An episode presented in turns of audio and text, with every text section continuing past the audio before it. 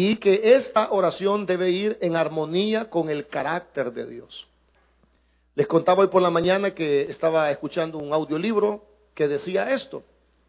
Y decía que las personas nos hemos acostumbrado a pensar en los problemas, pero no a orar por los problemas. ¿Será cierto eso? De alguna manera hemos adquirido el hábito de pensar en los problemas. Y creemos que porque pensamos en los problemas, entonces ya eso equivale a orar por los problemas. Hermano, una cosa es que usted piense en los problemas y otra cosa es que usted ore por sus problemas. Amén. Así que esta mañana voy a hablarles de ese tranquilizante, porque este salmo es muy famoso por el último versículo, pero el salmo no empieza en el verso último, sino en el verso primero. Así que el salmo 4, vamos a leerlo para entrar en materia. Dice la palabra de Dios en el nombre del Padre, del Hijo y del Espíritu Santo. Respóndeme cuando clamo, oh Dios de mi justicia. Cuando estaba en angustia, tú me hiciste ensanchar. Ten misericordia de mí y oye mi oración. Hijo de los hombres, ¿hasta cuándo volveréis mi honra en infamia? ¿Amaréis la vanidad y buscaréis la mentira? Sabed, pues, que Jehová ha escogido al piadoso para sí Jehová oirá cuando yo a él clamare. Temblad y no pequéis. Meditad en vuestro corazón estando en vuestra cama y callad. Ofreced sacrificios de justicia y confiad en Jehová. Muchos son los que dicen, ¿quién nos mostrará el bien? Alza sobre nosotros, oh Jehová, la luz de tu rostro Tú diste alegría a mi corazón mayor que la de ellos cuando abundaba su grano y su mosto. En paz me acostaré y asimismo dormiré, porque solo tú, Jehová, me haces vivir confiado. Amado Padre nuestro, queremos suplicarte esta mañana que puedas hablar a nuestras vidas de la manera que hablaste en el primer culto, Señor y aún más. Que podamos nosotros seguir bebiendo del manantial de tu palabra, Señor, para calmar esa sed que está en nuestros corazones. En el nombre de Jesucristo te lo pedimos esta mañana. Amén y amén. Podemos tomar asiento, hermanos. Un tranquilizante para los problemas. Qué bonito es esa, esa frase. Ese es el título del mensaje. Un tranquilizante para los problemas. Esta mañana quiero hablarles que ese tranquilizante es la oración. Y que esa oración debe ir acompañada de, o debe ir acompañada con el carácter de Dios. Debe estar en armonía con el carácter de Dios. Como le dije, hermanos, al principio, muchas veces nosotros hemos eh, tomado el hábito o la costumbre de pensar en los problemas. Y cuando usted piensa en los problemas, eso se llama preocupación. Pensar en los problemas solo causa afán. Y el afán no trae nada bueno. No porque usted se preocupe más, usted va a solventar sus problemas. Pero por alguna razón nosotros los cristianos nos hemos acostumbrado a pensar en los problemas, pero no a orar porque Dios resuelva esos problemas. Amén. Dicho de otra manera, muchas personas sin darse cuenta están siempre ahí con su mente pensando y pensando en los problemas en lugar de estar constantemente comunicándole los problemas a Dios. Inclusive hay muchos creyentes que en vez de estar orando por sus problemas, están peleando por sus problemas. Mucha gente está actuando carnalmente en sus problemas. Como no están orando, entonces están tomando almas, armas carnales. Que en lugar de hacerle bien, en lugar de tenerles un alivio, yo les aseguro que esas armas carnales no han funcionado en nada. Porque la Biblia dice, las armas de nuestra milicia no son carnales, sino son poderosas en Dios para la destrucción de fortalezas. David era un hombre de guerra, ¿sí o no? Era un hombre de armas a tomar. Era un hombre que mató a Goliat. un hombre que deshizo ejércitos, pero también era un hombre de oración. Muchas veces nosotros nos gusta ver a David peleando, pero David antes de pelear fue un hombre de oración. A David, hermanos, no le costaba nada salir a pelear. A David no le costaba nada salir a pelear. Pero David era un hombre de oración. Por eso los salmos, que muchos de ellos son escritos por David, son salmos de oración. Salmos de alabanza. Salmos que de exaltación. Porque lo que a veces no vemos en la vida de David es que David, es cierto, fue un hombre de guerra, pero antes fue un hombre de oración. Probablemente usted es un hombre de guerra. Probablemente usted es una mujer guerrera. Pero le falta lo más importante, ser una mujer y un hombre de oración. Amén. Si nosotros queremos ver realmente la victoria en las cosas que hoy nos angustian, tenemos que tomar conciencia que necesitamos ser personas de oración. Cuando yo hablo obtener victoria, no le estoy diciendo que todos sus problemas se van a solventar, no. Porque la victoria, hermanos, no es que todo se solvente. La victoria es tener paz y gozo en medio de esos problemas. A David, hermanos, la victoria no le fue dada de manera inmediata, porque hay cosas que llevan tiempo, hay cosas que son un proceso. Pero yo digo que obtenemos victoria a través de la oración, porque cuando nosotros buscamos a Dios en oración, obtenemos el gozo. Usted lo leyó conmigo y dice, nos diste alegría más que cuando ellos tenían abundancia de vino y de mosto. Usted lo leyó conmigo. Yo en paz me acuesto y en paz me duermo. Porque la victoria no es siempre que todo te marche bien. La victoria muchas veces que tenga gozo y paz en medio de tus grandes problemas. Hermanos, si nosotros queremos ver la victoria en el sentido que le he explicado, tenemos que tomar conciencia que el mejor, escuche esto, el mejor y el mayor recurso que tenemos es la oración. Marta y María, las hermanas de Lázaro, llevaron a comer a Jesús a su casa, probablemente para celebrar lo de Lázaro.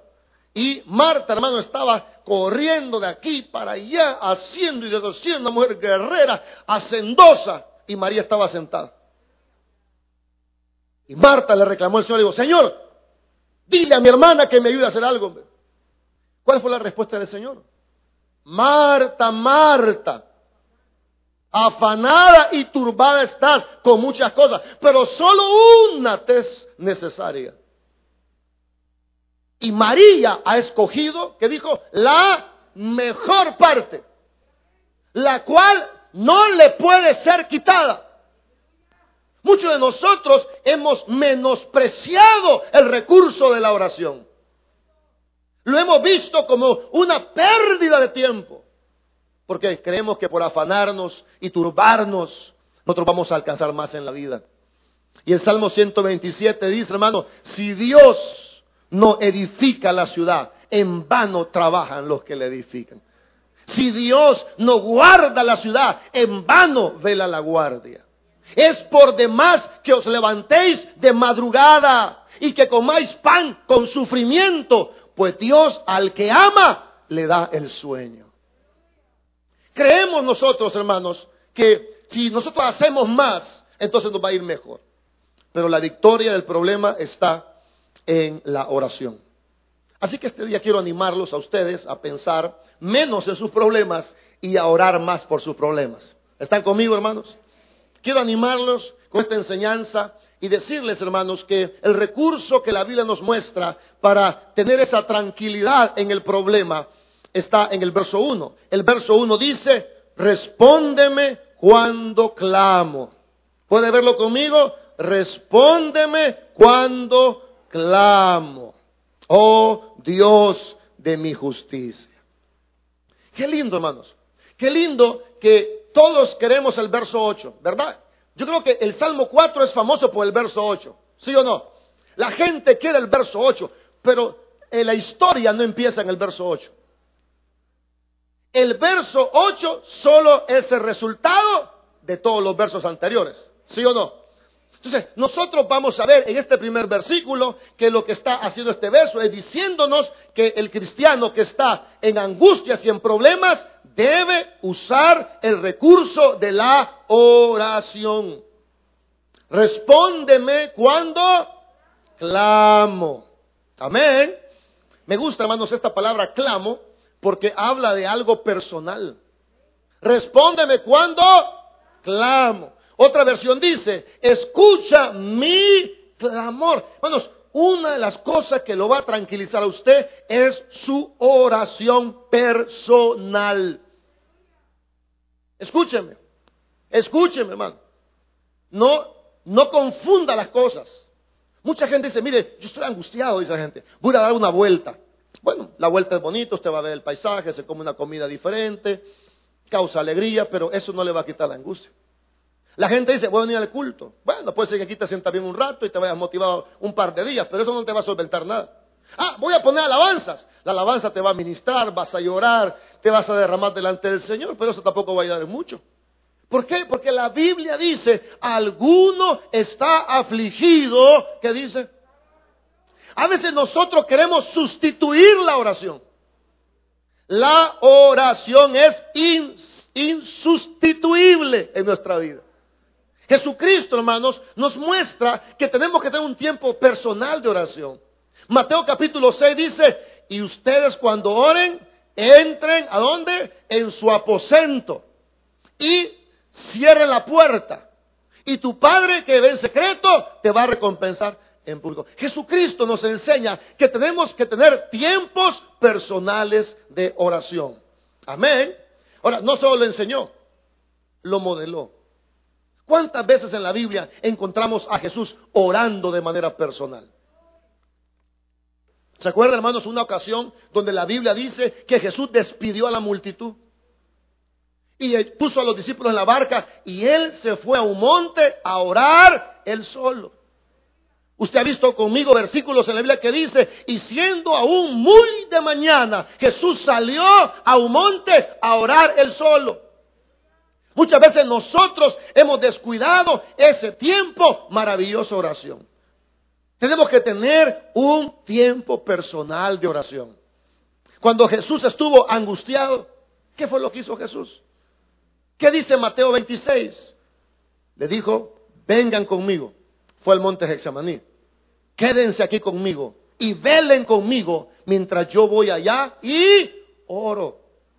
Hermanos, orando se puso rey, dijo, Padre, te pido, si es posible, pase de mí esta copa, pero no sea como yo quiero, sino como tú dices. Volvió a los discípulos y los encontró durmiendo, los exhortó a que oraran, dice la Biblia, y volvió la segunda vez a decir las mismas palabras. Después de esa segunda oración, volvió a los discípulos y los vio otra vez dormidos. Ahí no les dijo nada. Y la Biblia dice, y volvió la tercera vez hay gente que dice, mire pastor, lloré una vez y yo no sentí nada. Es que hermano, tenemos que ser perseverantes en la oración. ¿Qué significa eso? Que la respuesta puede tardar días, la respuesta puede tardar meses, la respuesta puede tardar años. Jesucristo, hermano, nos enseña, como lo hace este salmo, a tener un tiempo personal de oración. Ahora, estos tiempos no van a venir por casualidad. Nosotros tenemos que buscar esos tiempos. Amén.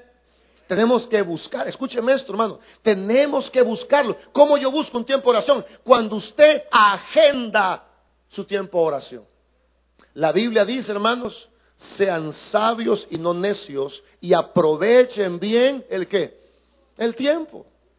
Hermanos, nosotros tenemos que ser personas que aprovechemos el tiempo. Una manera de aprovechar el tiempo es agendando nuestros tiempos de oración. ¿Sabe por qué no lo hacemos? Porque siempre andamos corriendo por lo urgente, ¿sí o no? Pastor, es que esto urge, es que esto urge, es que, mire hermano, deje de andar siendo lo urgente y ponga prioridades en su vida. Le hago una pregunta a los que andan corriendo siempre, le hago una pregunta. ¿Qué ha hecho usted en su vida por andar corriendo con lo urgente? ¿Sabe qué ha pasado? Que toda su vida ha corrido por lo urgente y usted ve para atrás y usted no ha hecho nada en su vida. Porque usted siempre anda corriendo por algo. deje de correr y empiece a agendar lo más importante en su vida. La Biblia dice, hermano, aprovechen bien el tiempo. Tenemos que buscar momentos donde nosotros podamos orar sin ser interrumpidos. Por eso Jesucristo se iba a lugares solos. Por eso Jesucristo se iba a lugares donde no lo molestaban. Porque Jesús buscaba momentos donde nadie lo interrumpiera. Por ejemplo, un buen momento para orar podría ser en la madrugada. Amén. Mano, a las 2 de la mañana, a las 3 o las 4, nadie lo va a molestar, hermano. ¿Cierto o no es cierto? Ahí dirá, pastor, 3 de la mañana para mí es demasiado. Está bien. Busca una hora donde tú sepas que no vas a ser molestado. Otra gente podría ser que en la noche sea su mejor momento. De hecho, este salmo nos habla de hacerlo en la noche. Quiero que vea, por favor, hermanos, el verso 4. En la segunda parte dice, meditad en vuestro corazón estando a dónde. Ahora, ¿de qué nos habla eso? Nos habla de que podemos orar por la mañana, pero también podemos hacerlo por la noche. ¿Sí o no? Una, una cosa que le voy a, regalar yo como un tips, como un consejo, como una sugerencia, es que, por ejemplo, si usted ora de rodillas y se duerme, ya no ore de rodillas. Porque se duerme, ¿para qué orar de rodillas, hermano? Yo oro de rodillas y me duermo. Bueno, soy un poco eso porque lo sigo haciendo y me sigo durmiendo. Yo he descubierto que si oro sentado, ahí aguanto más tiempo. Ahora, si usted ora mejor parado, ore parado. Ahora, si usted un caso especial que ora acostado, bueno, pero si ora, dele. Tiene que buscar una manera en que usted tenga su tiempo devocional de oración. Ahora, cuando usted ore, tiene que tener presente el carácter de Dios. Una de las cosas que olvidamos cuando oramos es el carácter de Dios. Yo quiero decirle, hermano, que este salmo nos muestra que estamos orando a un Dios justo. Quiero que vea eso aquí en la Biblia. Respóndeme cuando clamo, oh Dios, ¿de qué dice ahí, hermanos? De mí.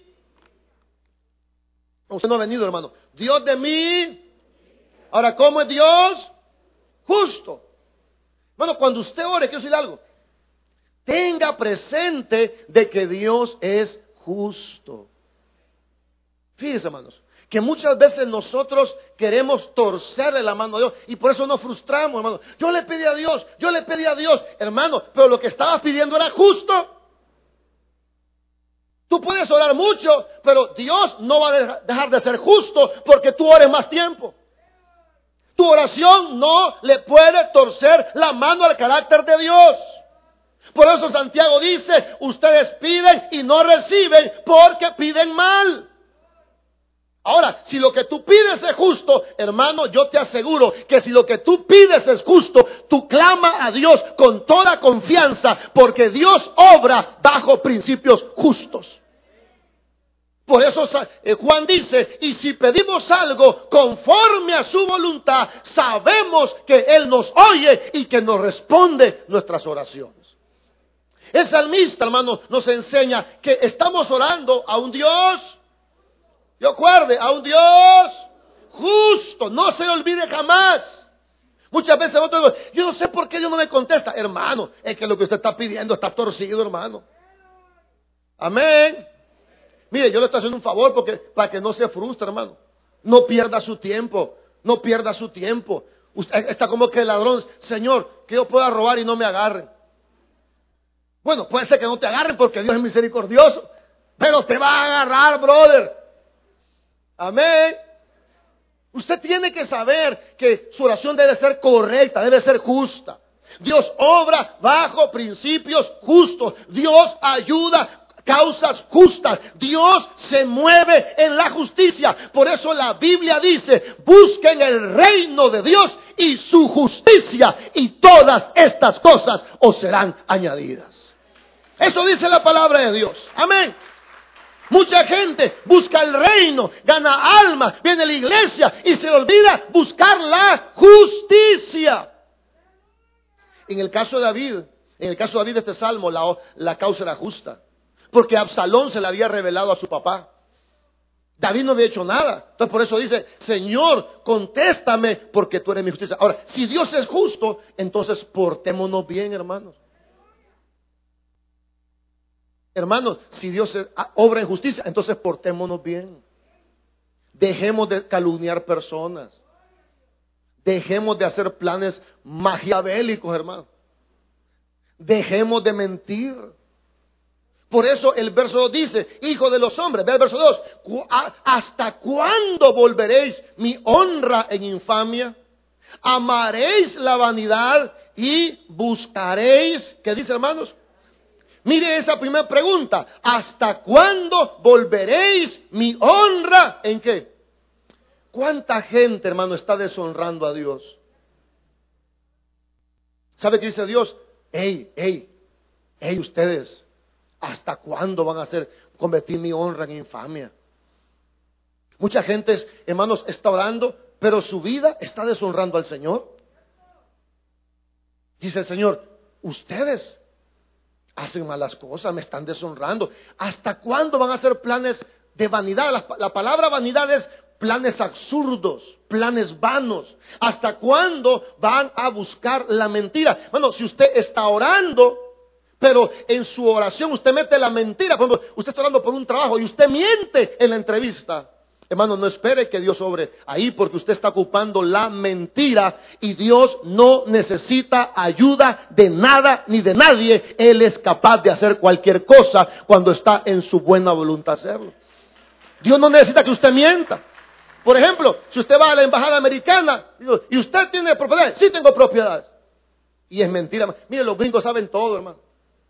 Los gringos saben todo. Usted que lo está bajando, hermano, si le hacen la pregunta para ver qué usted responde. Ellos ya saben todo. Los estadounidenses manejan toda la información del mundo entero, hermanos. Ellos ya saben, cuando usted le preguntan, ¿y usted tiene hijos allá? No, no tengo. Ellos ya saben que su hijo allá está y está preso. ¿Usted alguna vez ha intentado irse? No, allá está usted fichado, hermano. A veces nosotros queremos mentir y queremos que Dios sobre. Dios es justo, por eso la Biblia dice, ¿hasta cuándo van a buscar la mentira? Mire, en vez de ser mentiroso, en vez de ser truán, busque ser una persona piadosa. Porque la Biblia en este salmo nos enseña de que Dios está a favor de los piadosos. Quiero que vea esto que estoy diciendo en el verso 3. Sabed pues que Jehová ha escogido, ¿a quién ha escogido? Al piadoso para sí. Hermano, si usted quiere que Dios le ayude, entonces usted sea una persona piadosa. Pastor, ¿quién es una persona piadosa? A ver, dígame que es una persona piadosa. Bueno, la mejor manera de decírselo es el Salmo 1. Bienaventurado el varón que no anduvo en consejo de malos, que no anduvo en camino de pecadores, que no se ha sentado en la silla de los que se burlan de Dios, sino que en la ley de Dios está su delicia. En su ley medita de día y de noche. ¿Cuál es el resultado de la piedad? Será como árbol plantado junto a corrientes de agua que da, que su hoja no cae, que da su fruto a su tiempo. Escucha esto. Y todo lo que hace va a prosperar, porque Dios prospera a la gente piadosa. Eso dice la Biblia.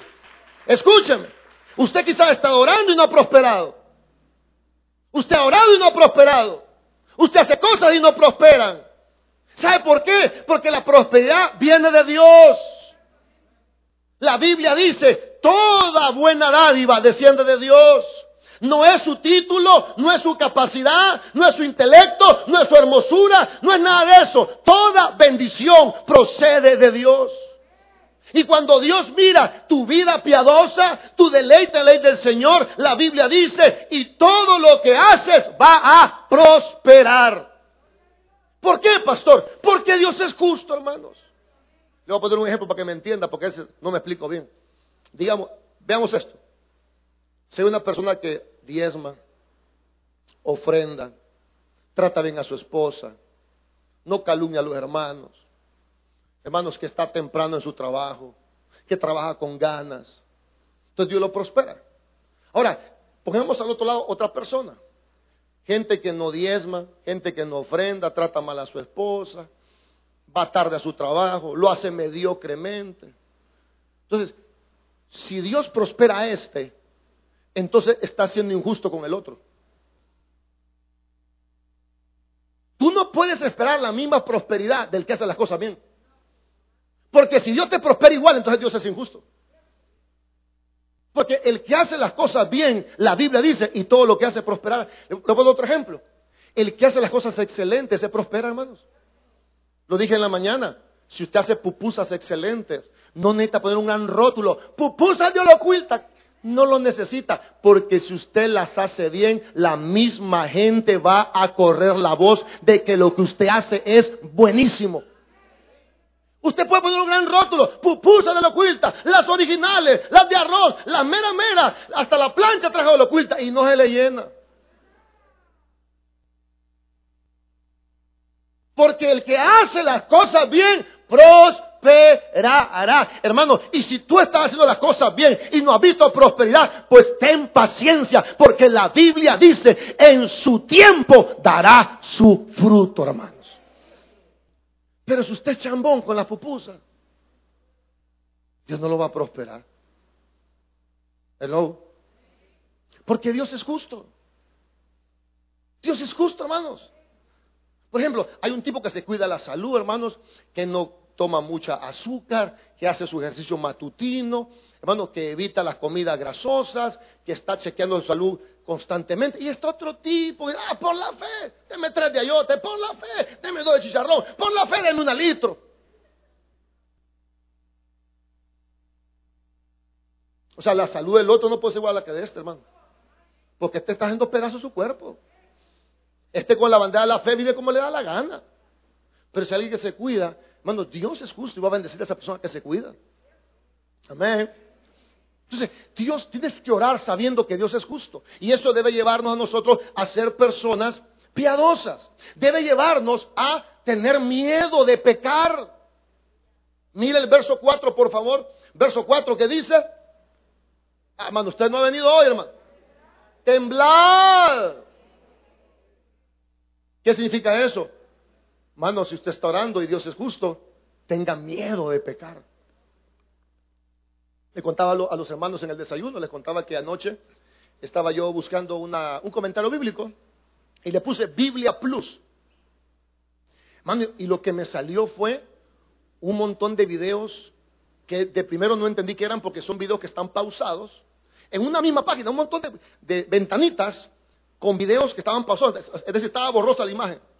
Pero había uno que sí corrió el solo. Usted le abrió la página y corrió el solo.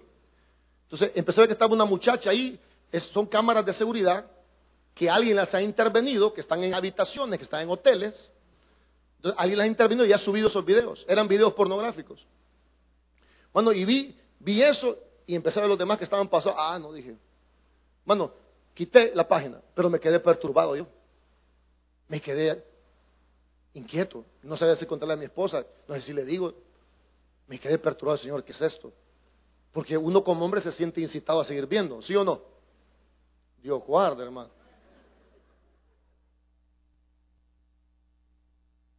O sea que aparte de mentirosos son hipócritas. Me sentí perturbado.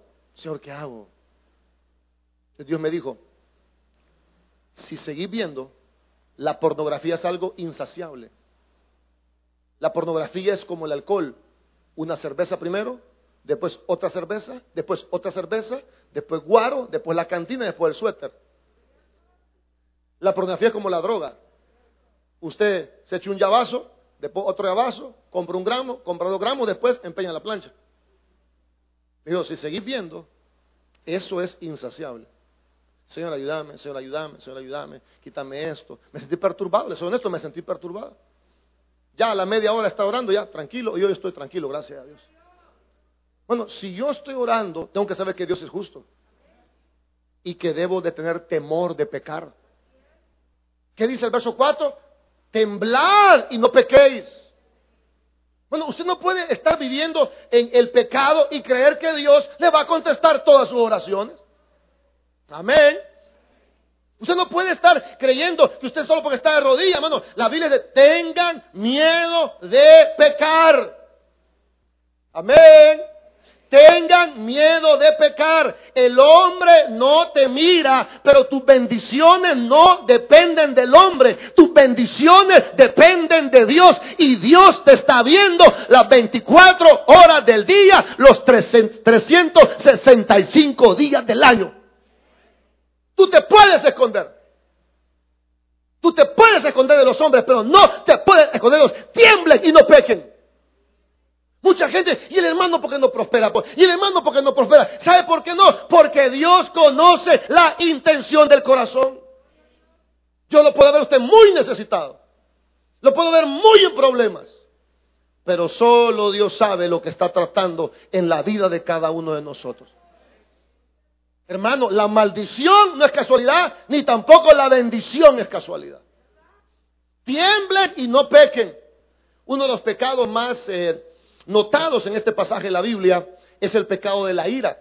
Quiero contarles, hermanos, que esta palabra que dice aquí, temblad y no pequéis, eh, esta la retoma el Nuevo Testamento en Efesios 4:26, cuando dice, airaos, pero no pequéis. ¿Qué dice el verso aquí? Temblad y no pequéis. ¿De qué pecado está hablando este pasaje, hermano? No está hablando de la pornografía, no está hablando del alcoholismo, está hablando del pecado de la ira. Efesios 4:26 dice, airaos, pero no pequéis, no se ponga el sol sobre vuestro enojo, ni deis lugar al diablo. Hay gente que considera que la ira no es pecado. Yo así soy. Yo soy mecha corta y algunos se jactan. Yo ni mecha tengo. Bueno, señor, sin mecha, quiero decirle algo. La Biblia dice, quítese de vosotros toda amargura, todo enojo, toda ira, toda gritería, maldicencia y toda clase de malicia. Le voy a dar un consejo a los que son mecha corta, los que no tienen mecha y los que son hermanos fulminantes. Dele chance al problema, dele chance al problema. Deje que el problema se enfríe. Nunca tome decisiones en caliente. Yo sé que no me van a hacer caso, pero se lo voy a decir siempre. Mucha gente está pecando, no porque está tomando, está pecando en el pecado de la ira. Mucha gente quiere tomar la venganza por sus propias manos. Ya vas a ver. Conmigo nadie juega. Para mí dos y dos son cuatro. Hermanito chulo, Dios es justo, hermano. Y en la ira del hombre no obra la justicia de Dios. Mejor cálmese. Mejor reflexione. Porque si usted quiere que su oración tenga efectividad, entonces tiene que entender que Dios es justo. Ahora, otra cosa que debe entender es que Dios sí libra de la angustia. Se lo quiero decir a todos los que están afligidos, hermanos. Dios tiene la capacidad de librarte de la angustia. Mucha gente ora y otros ni oran porque ya perdieron la fe de que Dios los puede librar. Quiero decir algo, Dios sí te puede librar de tu angustia. ¿A dónde está eso, pastor? Vea conmigo, por favor, hermanos, el verso 1 siempre. Cuando estaba en angustia, que dice, tú me hiciste el qué? ¿Qué es eso de ensanchar? La palabra ensanchar significa librar de los problemas. La palabra ensanchar significa ponerte en un lugar más espacioso para que no estés en estrecho.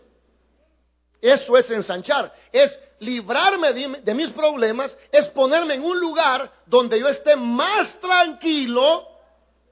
Significa de que Dios sí puede librarte de tus problemas. Yo quiero que escuche esto, hermano. Si usted va a orar, quiero que piense en esto. Dios tiene la capacidad para librarte de tus problemas. Pastor, ¿y usted cómo sabe eso? Bueno, porque las liberaciones anteriores nos dan testimonio de que Dios es un Dios que libra a su pueblo de las angustias. Note, hermanos, que este versículo 1 en la segunda parte está en pasado. Oiga lo que dice. Cuando estaba en angustia, tú hiciste ensanchar. ¿Qué está diciendo, pastor? Que aquí nosotros, por, por experiencia sabemos de que Dios puede librarnos de nuestras angustias. ¿Sí o no? Bueno, yo he sido librado de muchas angustias. Una de las angustias que más me gusta contar es cuando yo iba a ser graduado de pastor. Yo estaba en Ciudad Delgado como un pastor joven y de jóvenes. Y hubo un problema por ahí que no le quiero contar, pero no fue problema, la verdad. No le voy a contar. Me robé la Yesenia. Entonces el pastor nos puso en mal en la central. Miren, usted no se va a graduar. Bueno, yo hablé con este, la hermana Sosa, que era la directora del colegio. Le dije a Sosa, ah, no miento, hablé con el pastor Ortez, que era el director de misiones. Pastor Ortez le digo, aquí vengo. Ajá, me dijo, ¿a qué venís? Aquí vengo a ver si me agradar. No, a vos te vamos a demandar, me dijo. Porque el pastor le dijo, es que vos me dice, aquí, vos allá, que no sé qué. Ey, no me calme ese pastor, no, a vos te vamos a demandar. Y eso llegó un pastor que llamaba Zúñiga. Y dijo, ¿y este qué tiene este chillón? Digo, ¿qué tiene? No, que este, lo vamos a demandar. Hermano, yo salía moco tendido de la oficina del pastor de misión. Y mi esposa me dijo, ¿qué tenés? Me dijo, cállate, vos veniste. Le dije. Llorando como un niño. Hablé también con la licenciada Sosa, era la directora del colegio. Licenciada Sosa, mire, yo me quiero graduar, no, hermano Giovanni, un año, va a esperar un año, me dijo, para tenerlo en observación, ¿cómo que era microbio? Yo, hermano, para tenerlo en observación, ¿cómo que era, era el coronavirus, hermano? Lo va a tener en observación. Le dije, mire, de Sosa, yo aquí tengo mi talí, mi equipaje, ordene hombre. No, no, en un año. Le hablé a María T, que era la secretaria del pastor general. María T, fíjese que yo soy Giovanni Amaya, está la iglesia de la Garita, y no me quieren graduar. Me dice, mire, mire, mándele un correo al pastor. Me dijo, mándenselo ahorita, porque él no ha subido. Y cuando sube, él ve los correos. y le manda un correo al pastor. ¿Usted puede tal, por favor, gradúenme. Entonces el pastor llegó, antes de la graduación, llegó a tomarse la foto. Entonces, antes de tomar la foto grupal y la foto con él. Entonces, cuando me tomé la foto con él, le digo, pastor, pastor, le digo, yo soy el que le mandé el correo, le digo. ¿Qué decís? Me digo, yo soy el que le mandé el correo, le digo, aquel correo que no me quiere dar. Mirá, me dijo, hoy no subí a la oficina, me dijo. Así que no sé lo que me estás hablando y movete mejor que viene el otro para la foto. Hermano. Bueno, a la hora de la graduación, todo el mundo se puso su kipá y, su talid, hermano, para graduarse. Y yo lo andaba en una caja con el hermano Ramírez, que está enfermo, por cierto. Le digo a Ramírez, teneme esta caja, cuando te la pidan me la das. Y todo el mundo con su talí y su kipá, hey Giovanni, ponémelo, y como me veo, y tomamos una foto, y yo sin talí y kipá, y bueno, pasen todos, digo, y pasamos todos a graduarnos, y yo sin talí, sin kipá, porque no me iban a graduar el mismo día de la graduación. Y me siento en la primera fila, hermano, así como los hermanos que están aquí sentados. Por ahí estaba yo al número 7, ahí sentado. Digamos que era, el hermano este, lo agarra usted por jovencito. Como que era el hermano Giovanni, y el pastor general estaba aquí sentado. Y yo ahí, hermano, agachado, decepcionado, hermano, sentí que me moría y no sé qué me da y le hago así. Y el pastor me da así. Yo solo vi que los, los cachetillos se le movieron así. Y pues como el, pastor era tan amable, ¿verdad? Y luego así. Y me le quedo viendo a, a, Mansosa. Vaya a cambiarse, hijo, vaya a cambiarse, me dijo. Y me levanto en plena grabación, hermano, y voy a buscar a Ramiro. Ramiro, Ramiro, dame la caja. ¿Para qué? ¿Qué te importa? Dámela, digo. Y me voy para el baño, hermano, pongo el talí y el kipá y me vuelvo a sentar. Y no estaba el hermano, me vuelvo a sentar. Entonces un pastor que estaba ahí sentado me dice, mira, me dice, yo voy a pasar antes que vos, me dijo. Porque era de siete en siete. Pero como yo no me iba a ordenar, el siete era el otro fulano. Pero hoy que Dios cambió los planes, yo era el siete. Mírame, cuando damos los primeros siete, yo me voy a levantar. No fregué, yo me voy a levantar. No, yo me voy a levantar, no le hice caso ya, hermano. Pasan los primeros siete, salí corriendo yo. ¿Sabe qué es eso? Eso es un testimonio de que Dios me hizo ensanchar, que Dios me libró de mi angustia, que Dios me libró de mis problemas. Y cuando tú ores, tienes que saber que tienes un Dios que puede librarte de ese problema para su gloria y para su honra. Cuando tú ores, tienes que acordarte de las liberaciones pasadas. Porque tú me hiciste ensanchar cuando estaba en usted. Y hermano, este es un testimonio pequeñito. Yo sé que ustedes tienen más y mejores que este. Dios nos ha librado a ustedes, hermanos. Y eso no es cuento ni motivación, esa es la pura verdad. Dios tiene la capacidad de librar de problemas.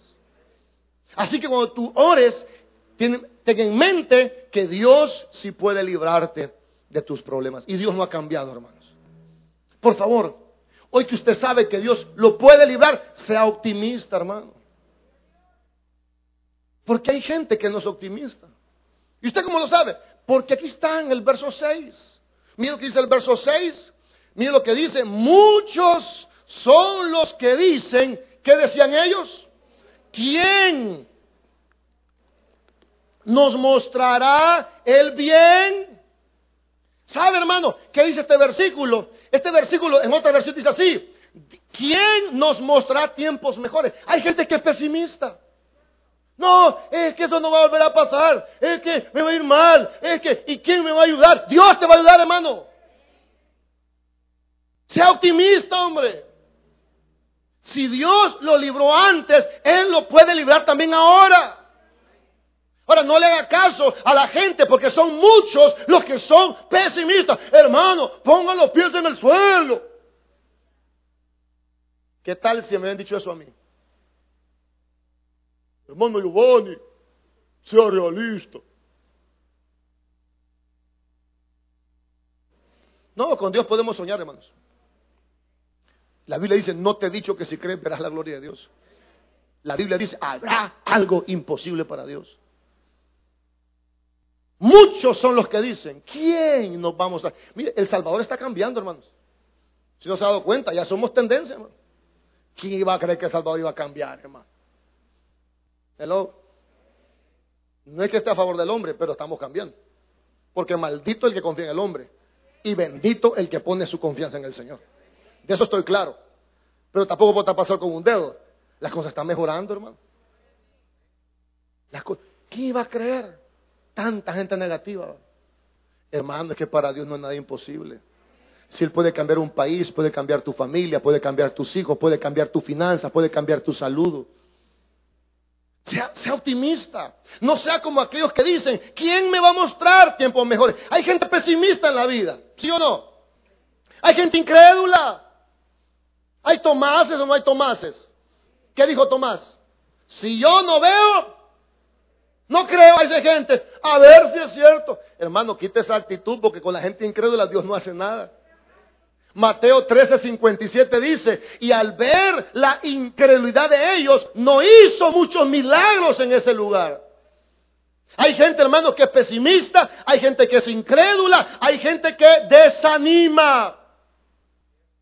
Hay gente que solo mira de gracia. Hermano, pero para los hijos de Dios, todas las cosas nos ayudan para bien. Sí, denle un fuerte aplauso. Todas las cosas nos ayudan para bien. Todas. Puede ser, puede ser, hermanos, que pasemos sufrimientos. Pero hay gente que solo ve de gracias, sufrimientos, son pesimistas. En vez de ser pesimista, busque agradar a Dios. Escuche, en vez de ser pesimista, busque agradar a Dios y espere que Dios le dé su favor y su bendición. Porque lo que usted necesita, hermano, es la bendición de Dios. Por eso la respuesta del salmista ante los pesimistas, ¿cuál es? Vea conmigo el verso 6. Muchos son los que dicen, ¿quién nos muestra el bien? ¿Qué dice el salmista? Alza sobre nosotros, oh Jehová, la luz de qué, hermanos? ¿Cuál es la respuesta contra el pesimismo? El favor del Señor. ¿Sabe? A todos los pesimistas, le voy a decir algo. Lo que usted necesita es el favor del Señor. Si Dios, hermanos, se empieza a mover en su vida, no hay nadie que lo pueda parar. Lo que usted necesita es el favor de Dios. Eso es lo que usted necesita. ¿Sabe qué? Y Dios no se lo va a dar si usted es pesimista. Amén. Lo que usted necesita es la bendición de Dios venga sobre su vida. Una de las maneras, escuchen esto, una de las maneras en Dios bendecirte no es quitarte el problema, es darte alegría en medio de tu sufrimiento.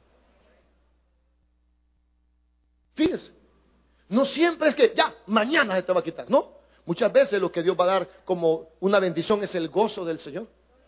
El verso 7 lo declara y dice, Tú diste alegría a dónde? A mi corazón mayor, superior, mejor que la de ellos cuando abundaba su grano y su mosto. Dios no solo obra quitando problemas.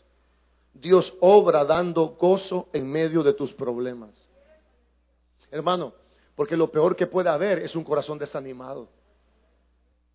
Porque el hombre soporta la enfermedad, pero ¿quién soportará un espíritu angustiado? ¿Se ha fijado, hermano, que la depresión es lo peor que nos puede pasar? Una calentura, usted se toma dos ibuprofeno. Puede ser también ofen, perdón. Pero cuando usted está todo decaído, uy, chica mano, que todo me va mal, y yo ni me quiero bañar, ni quiero seguir adelante, todo está perdido. ¿Sabe? Dios te puede dar la victoria en tu corazón primero. Yo le aseguro que si usted busca a Dios, Dios le va a dar victoria en su corazón primero. Otra cosa, otra manera de bendecirte es dándote paz.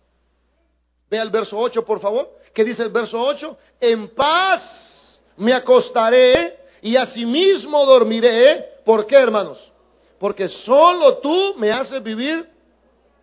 Así que recuerde esta mañana dos cosas importantes. Bueno, tres cosas. La primera, el recurso que tranquiliza la angustia es la oración. No hay otra forma. Haga tiempo para orar, agende su oración, busque orar. Segundo, recuerde que Dios es justo.